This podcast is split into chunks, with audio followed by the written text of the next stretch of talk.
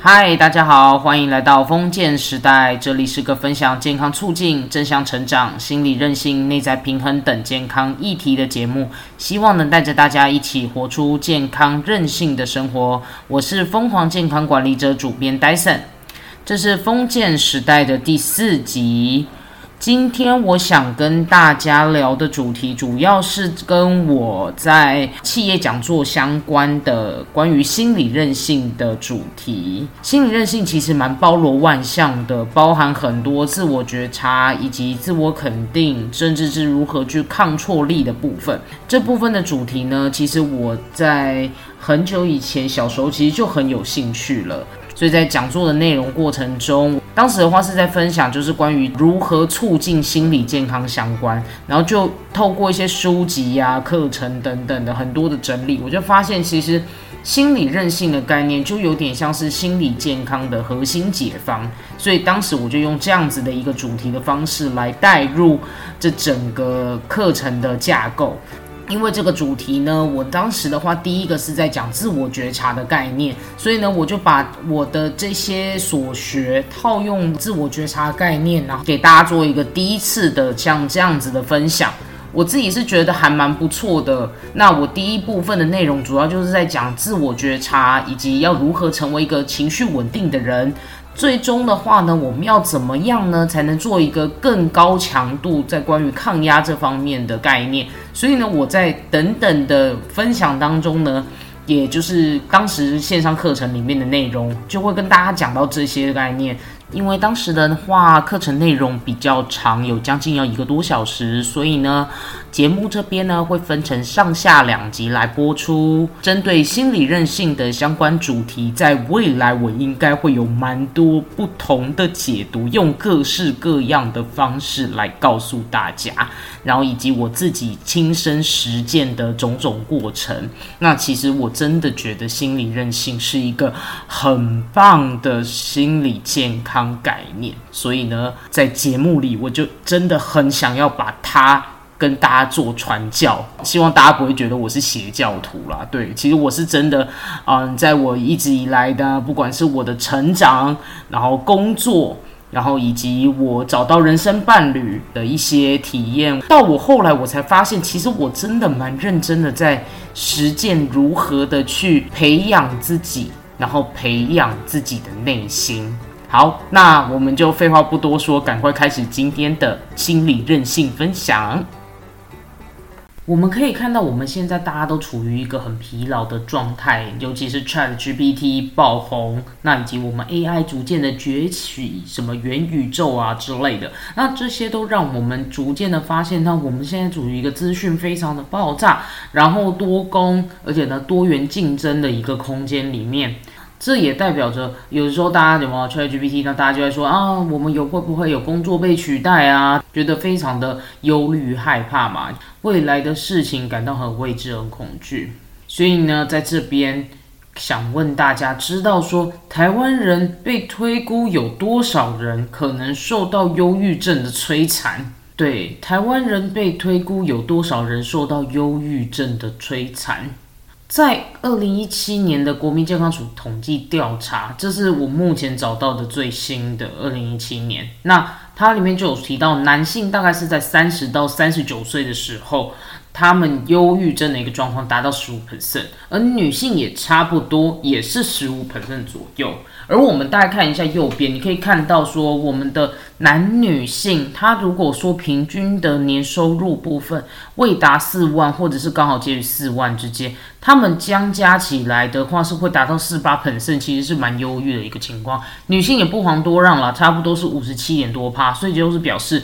薪水工作真的会对于健康有一定程度影响性。那我们再看薪水比较高，假设十万以上好了，也发现几乎有七趴、十一趴的人都有一些忧郁的情形，就表示这真的是一个普遍文明的一个状态了。哼，再看一个东西，我们二零二零年台湾忧郁药物服用的剂量。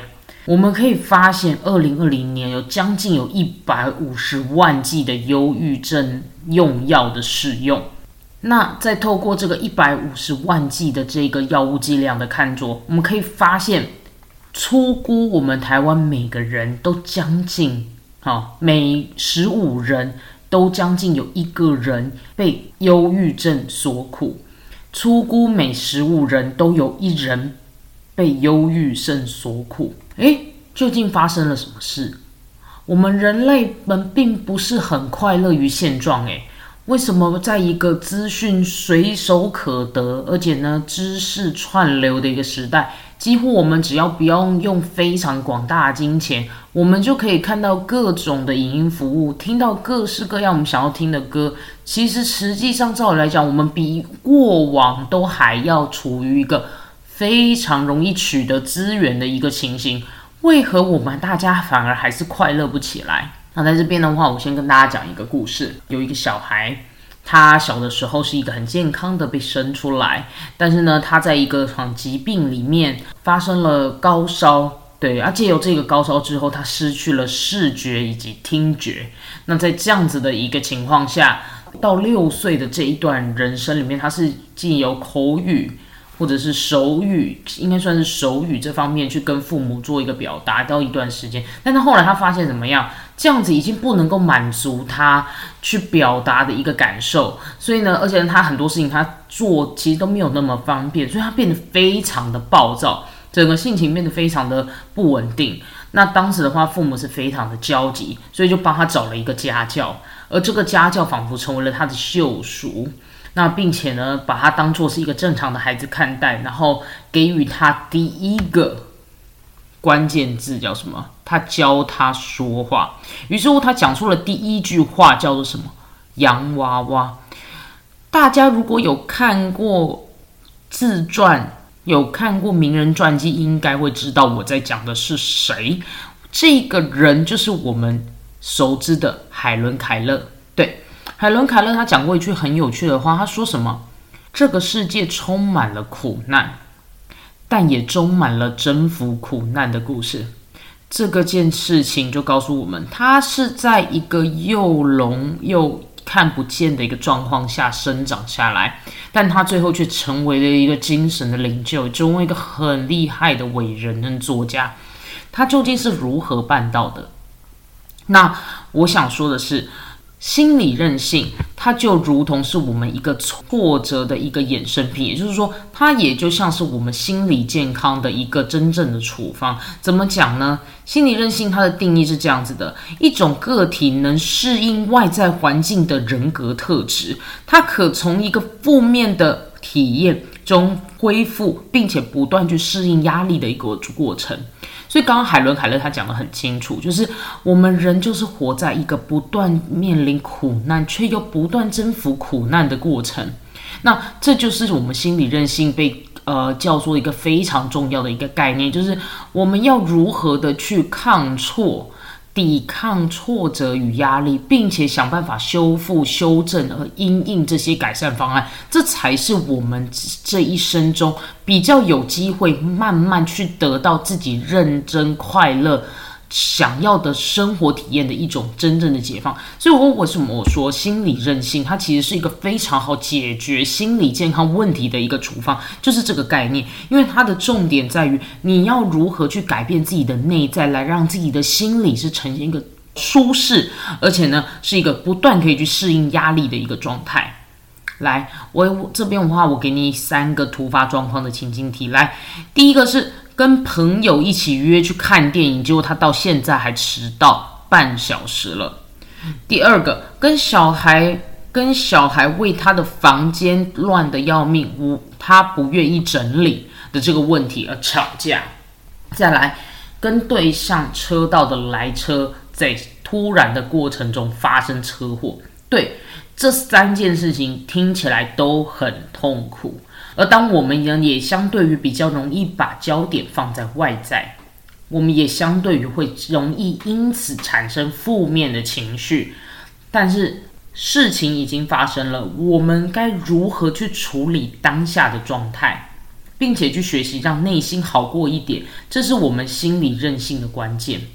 为什么会这么说呢？因为当如果事情已经发生了，我们仍然还在那个情绪里头，我们是没有办法跳脱出来，好好的去处理事情。那这件事情就有机会还是继续恶化，它并不会改善。所以我们的重点在于，我们要如何去调整心境这一块，来让我们自己变得好受一些。那借此再去处理后面的问题，这就是我今现在目前要告诉你们的第一个概念。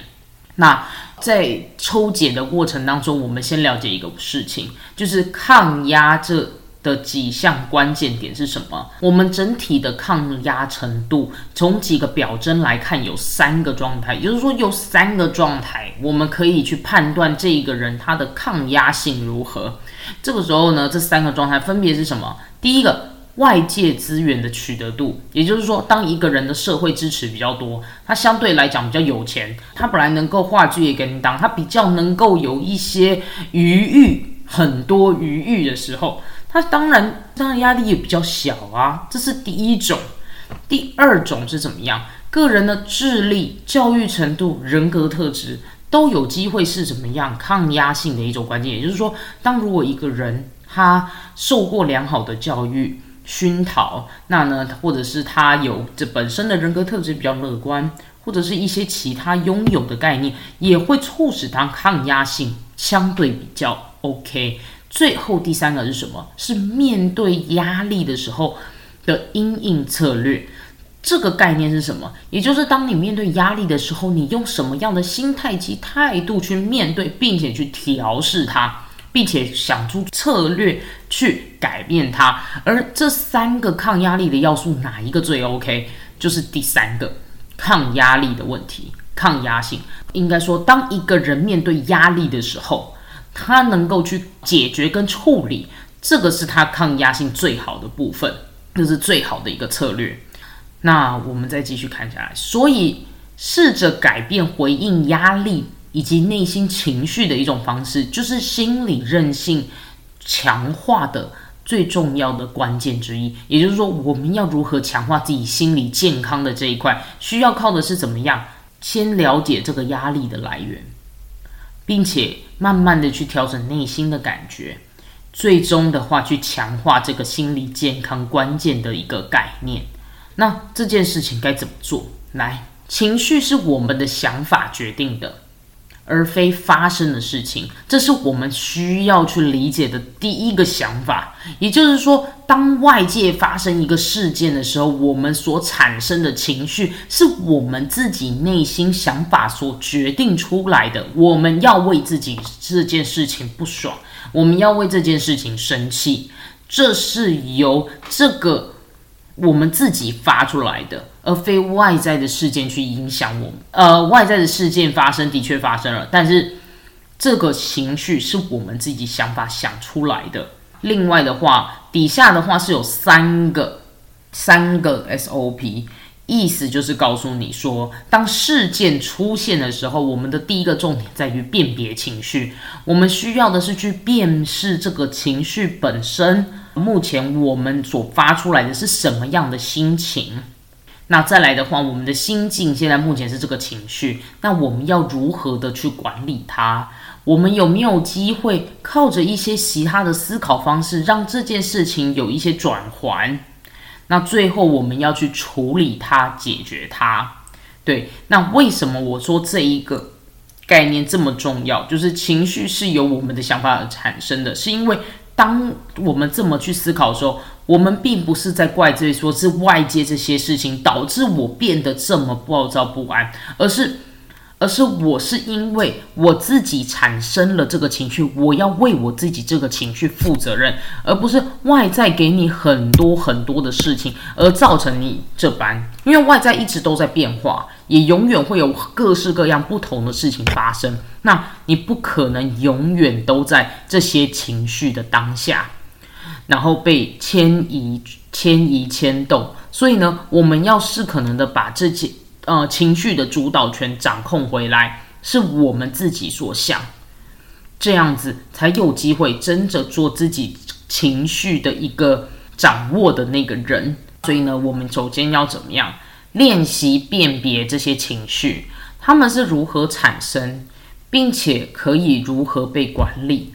让我们慢慢怎么样？不要让自己的情绪一直被黑洞包覆，让我们没有办法去做后面眼前需要再去继续做的事情。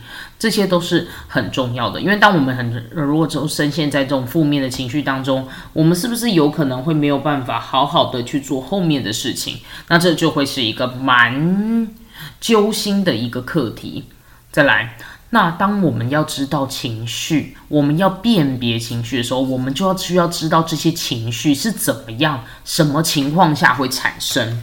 大家应该多多少少都会有一些概念，但我这边帮大家整理一下，什么样的情绪它是因为什么样的情境而产生的。像是如果说你感觉你失去了什么，你就会感觉非常的难过跟伤心。举例好了，像另一半啊出轨。这件事情就很严重吧，就是哇，我整个失去了，有种被背叛的感觉。那另外的话是，我如果说我原本好像听说我要被升迁，就后来升迁的不是我，是另外一个人，这种时候也会觉得很难过、很伤心。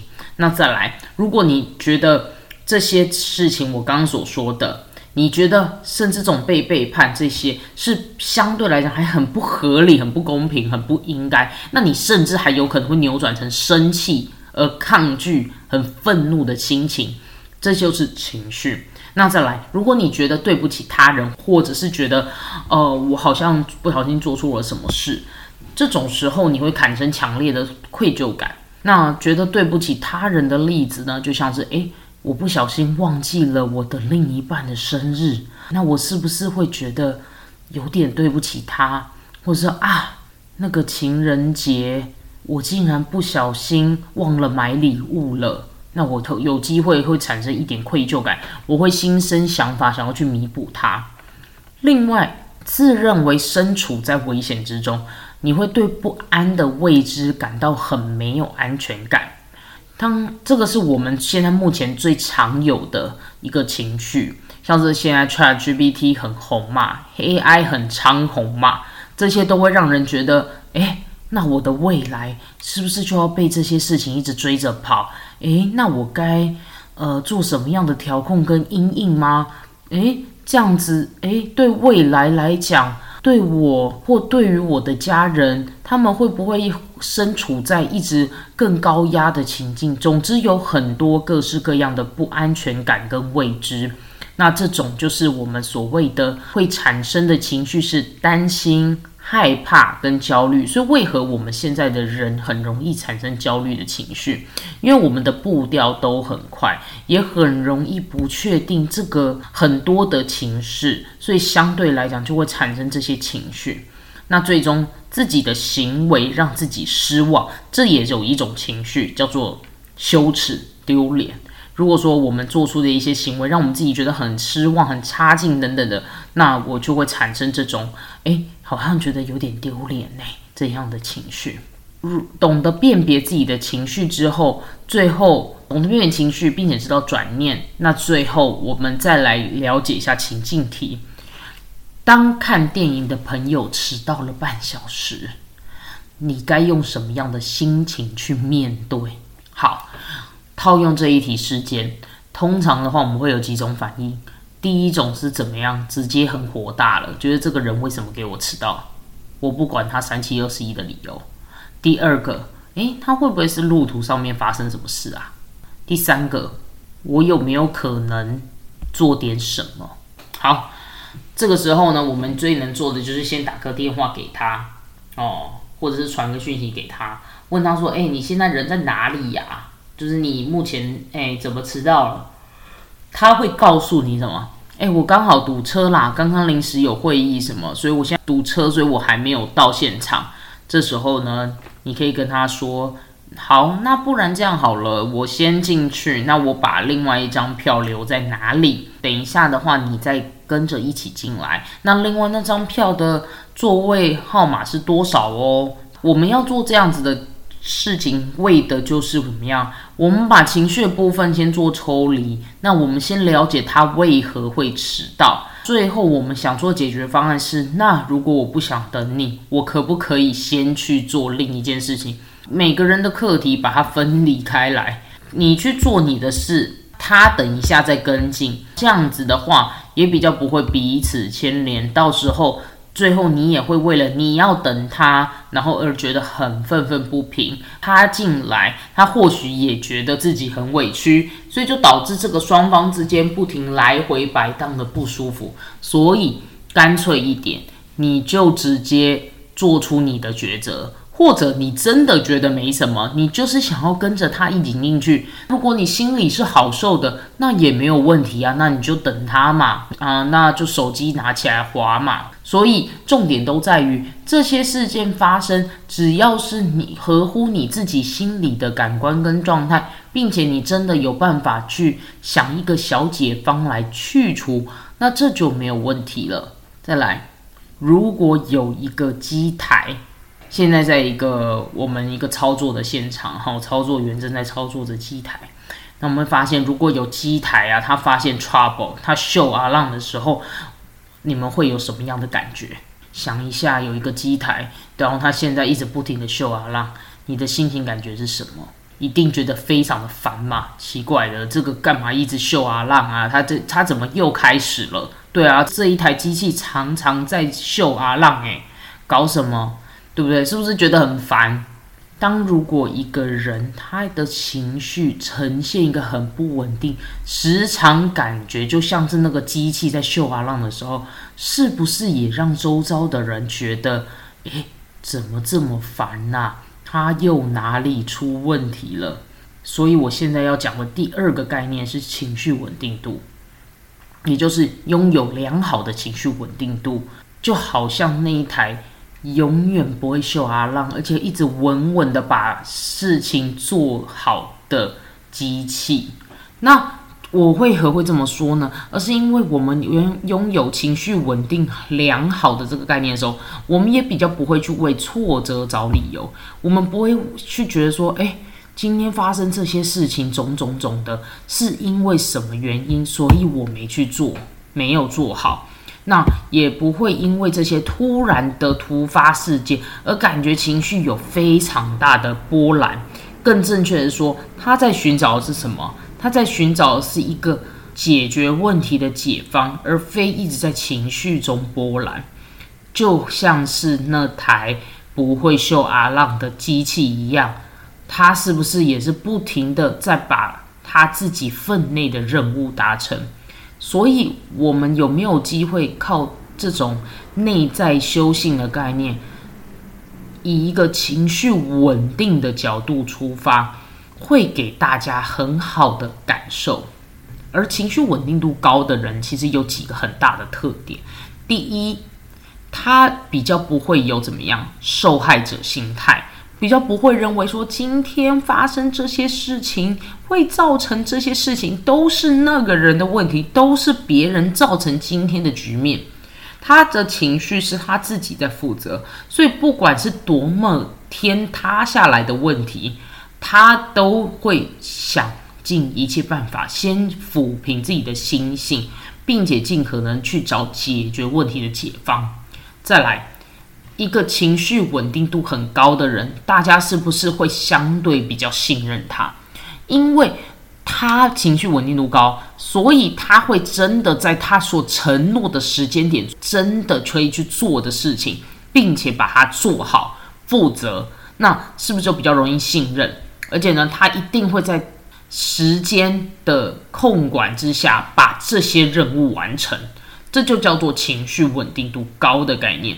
所以呢，那大家对于这类的人、这类的机器，当然就会投报于比较高的信任感嘛，比较高的信任感嘛，就是这样子。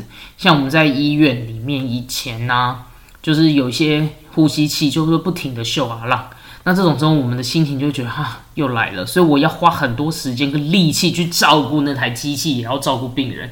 但如果是一台完全不会秀啊浪，非常顺畅的机器，那我们就会觉得对他很信任呐，而且会觉得说啊，今天 case 这样子给他给他就是照顾哦，也觉得很安心，就是这个呼吸器呀，给我们的感觉就是很安心嘛，对不对？就有点像这种概念。所以呢，这种我们要拥有这个情绪稳定度的一个心理模式，那也相对比较能够达到一个。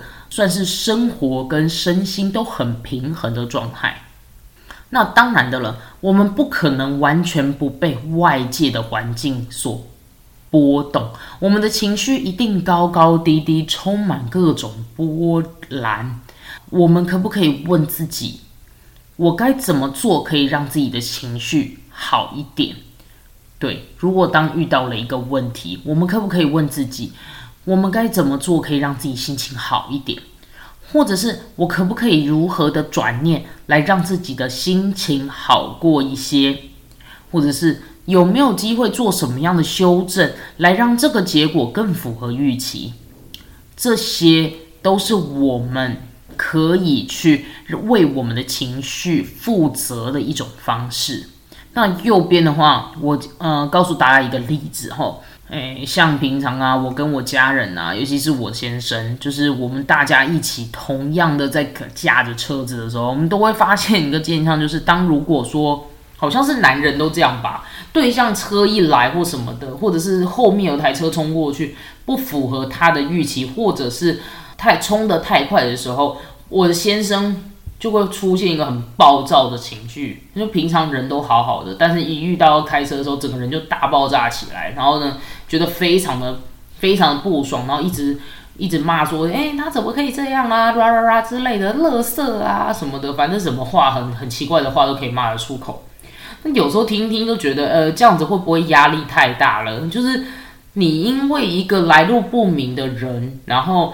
车子开过去，但是呢，发生了一些让你觉得不如意的事情，你整个人的心情就有这么大的波动。那你后面你还在开车，你也还在做其他事情，你就会有很多很多情绪很不平稳的那种感觉出来啊。这样子相对来讲，你的心情这样去受波动就不好嘛。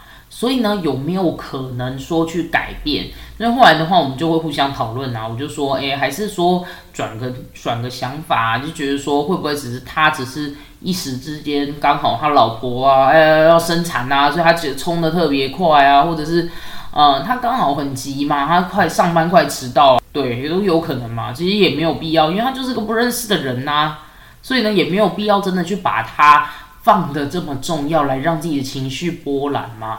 所以就有点类似像这种概念，所以以后如果说真的，假设你的另一半开车啊又气噗噗的时候，真的是我们大家可以好好的想一下，说真的有必要这么气噗噗吗？还是其实他就只是一个过客，随便啊，反正还好我们也没出车祸啊，对不对？就这样子，因为情绪不波动，我们才有机会就是把自己后面需要去解决的问题处理好。那我刚刚一直不停的在重复的概念就是什么？自我觉察，也就是心理韧性的第一个关键点。自我觉察，我们要如何的去辨别情绪，并且最后靠着转念，然后呢，转念完之后再慢慢的去做一个解决跟处理，最后让情绪恢复到稳定的状态。这些就是我所谓的自我觉察的眼。那当如果我们要怎么样来做一个转念？我们可以说，我该怎么做可以让这心情好起来？我可以如何转念让我自己好过一点？我可以怎么修正来让结果更符合预期？OK，今天的分享差不多到这边做一个尾声。那下一集这个讲座的心理韧性的内容，我会讲到的是过往记忆对人类的可怕影响。以及我们要如何去真的行动这件事情有多么不容易？那中间的心理状态与心魔究竟是怎么回事？我觉得这是一个非常有意思的议题，因为常常有人在问我说：“嗯，你究竟是哪来的这么大的动力呀？然后常常知道要干嘛，然后或者是很想要去做某件事情，你就会执行力超强的直接去做。这个尤其是在我去读研究所之后，行为科学里面某一个理论，天哪，它完全告诉我为什么为什么人们会愿意去做某件行为，真的是有心理根据。之后的下一。集内容我就来告诉大家，究竟这个概念是怎么回事？究竟我们会愿意去做某件事，会愿意拥有梦想以及目标，愿意去执行，这个动力是什么概念？那喜欢我的人，记得帮我按下订阅，并且给我五星评分。然后，另外，我真的很需要你们给我的留言，你们的留言以及支持是我继续做下去的原动力。我真的很喜欢看大家的留言，并且如果 OK 的话，我也会把它念出来，因为我真的是。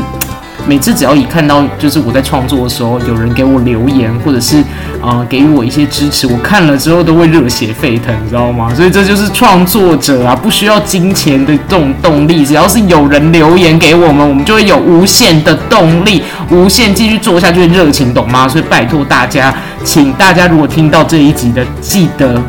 帮我留言，真的很感谢大家。这是我们封建时代的第四集，谢谢大家听到这里，谢谢大家，我们一起活出健康任性，累积你的生命超能力。我们下一集再见喽，拜。